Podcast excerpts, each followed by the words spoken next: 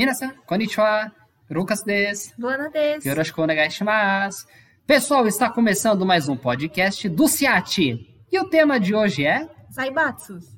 Pessoal, vocês sabem o que significa Zaibatsu? Calma que a gente vai te explicar direitinho nesse podcast. Acho que muita gente nunca ouviu falar desse termo. Eu também nunca ouvi falar. E acredito que a maioria de vocês também não. Eu também não. Só ouvi falar porque escrevi o tema. Mas olha, não sabia. Pessoal, o Japão é atualmente a terceira maior economia do mundo, ficando atrás apenas dos Estados Unidos e da China. E é o país onde surgiram grandes empresas, como por exemplo a Honda, a Nissan, Toshiba, entre outros. Essas grandes empresas são conhecidas como Zaibatsu. E para entender melhor sobre esse tema, precisamos voltar alguns anos atrás na história do Japão, até a era Meiji. Por isso eu convido todos vocês a viajar pelo túnel do tempo. Vamos lá? Vamos lá, túnel do tempo até 1800 e alguma coisa. 1800 e bolinhas. Vamos lá. A economia do Japão seguiu um modelo de produção feudal até o século XIX, enquanto os países europeus deixaram esse modelo na Idade Média, passando ao mercantilismo e no século XIX já estavam introduzindo o capitalismo, baseado na Revolução Industrial e expandindo seus mercados. Dentro dessa estrutura feudal, o poder no Japão era descentralizado, sendo os shoguns os líderes né, dos clãs e eles que comandavam seus feudos. Existia a figura do imperador, só que ele não era importante, ele não tinha poder como os shoguns. A economia japonesa era completamente baseada em atividades agrícolas e muito frágil e seus portos eram fechados para o Ocidente, né? Então isso diminuía ali, né, aquela questão comercial entre o Japão e os outros países, né? Não tinha entrada de mercados ou de, né, a venda de, merc de mercadorias do é, Japão para outros países. O Japão ficava bem isolado, então, né? Com certeza. Somente a partir de 1870, com a queda do Império Tokugawa e a ascensão do Império Meiji, que o Japão começou a criar uma reforma interna que mudou a sua história e foi chamada de Restauração Meiji, deixando de lado o sistema feudal e adotando um Estado centralizador, passando a governar a economia interna e tornando o Japão capaz de competir com mercados externos. O imperador Meiji teve o apoio dos samurais, que eram muito influentes nesse período, além do apoio da nobreza. Momento curiosidades da Luana de novo aqui voltando. A gente não tem fotos, né, de guerreiros, como pode dizer, medievais, né? Não tem, não tem nada, mas de samurai a gente tem registro fotográfico. A gente nunca vai saber como era um, um guerreiro medieval, como eram aqueles soldados e tudo mais medievais das cruzadas, só por pinturas a gente sabe. Então a gente não Sim, tem realmente. ideia se aquilo é realidade ou não, mas dos samurais tem foto. Sim. Então a gente sabe como eles eram de verdade. E é legal, né? Aquelas roupas que eles usavam que devia ser pesado, barbaridade. Nossa, roupa de couro, parte de metal, a espada. A espada. é. Aquela questão de você morrer com, com honra. É. Né? Verdade. Era, era, era show. Era um pessoal de, de respeito. Era demais. E na era Meiji, os portos foram abertos para o Ocidente e a economia se voltou para o capitalismo, ocorrendo uma modernização na infraestrutura do país, capacitando a mão de obra e o fortalecimento militar também foi muito importante nessa época, possibilitando a invasão da China e da Coreia do Sul para buscar recursos e formar colônias. Foi nessa era em que surgiram os aibatsus, grandes conglomerados industriais familiares das classes de líderes dos clãs, com privilégios na forma econômica. Famílias como Mitsubishi, conhecida, né, famosa, famosa, e Mitsui são exemplos que formaram esses aibatsus.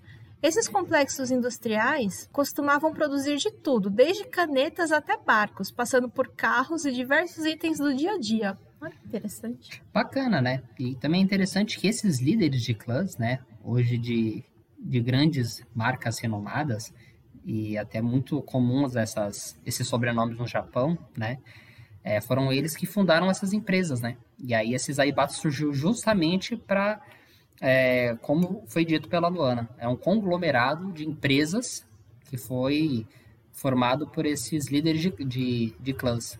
Muito interessante, bem interessante. Sim, assim como acontece não só aconteceu no Japão, mas também em muitos outros países, né?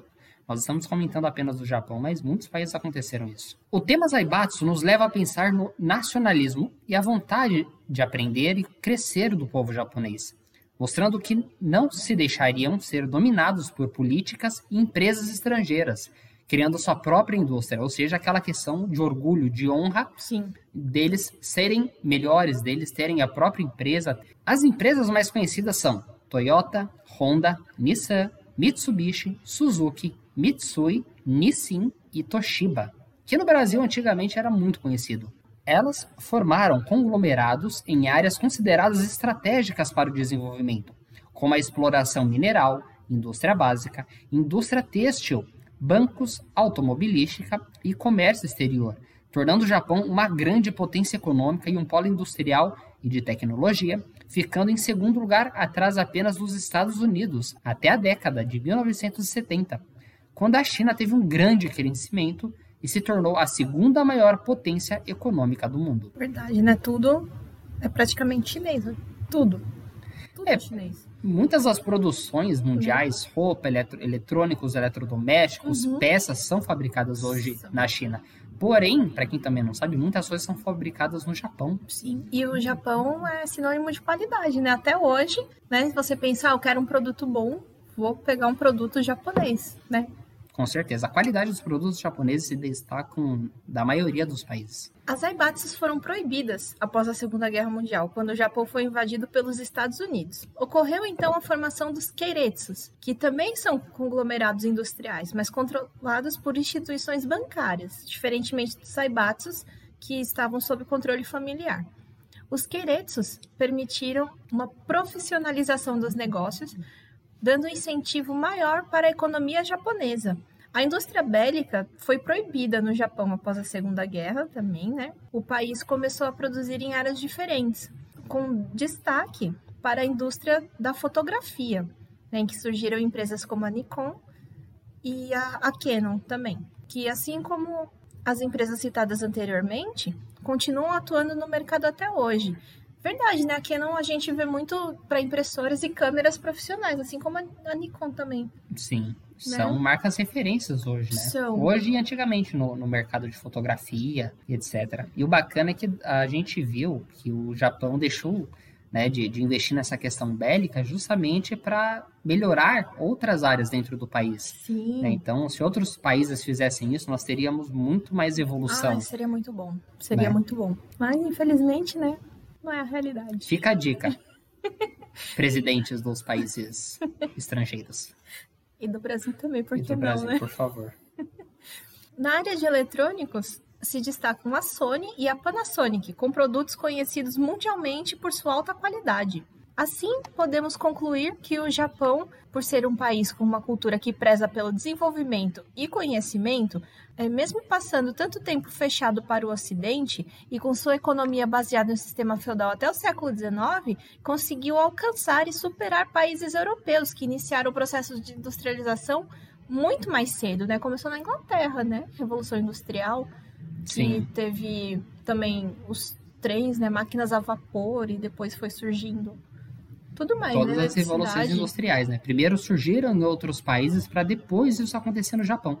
Só que Sim. o Japão reverteu essa situação e conseguiu ser pioneira nas revoluções. Sim, em pouquíssimo tempo, né? Até se parar para pensar, o tanto que o Japão cresceu da Segunda Guerra para cá, que o Japão ainda era muito assim rural, querendo ou não, né? Até a Segunda Guerra não era tão, tão industrial como é hoje, né? E hoje a gente pensa em Japão, já pensa em tecnologia, pensa em indústria, pensa em tudo moderno, né? Sim, a evolução em várias áreas no Japão após a Segunda Guerra Mundial são notáveis, são fontes de inspiração, né? Parte Sim. econômica, financeira, é, habitação, é, questões de saúde, educação, segurança. Então, é um país Sim. referência assim para praticamente todos os países do mundo. E sobre a questão de segurança, educação e tudo mais, nós temos podcasts sobre usos e costumes do Japão. Escutem lá que vocês vão entender melhor essa parte. Escutem os nossos podcasts. Isso. Tenho certeza que vocês vão gostar. Vocês vão saber muitas coisas sobre o Japão.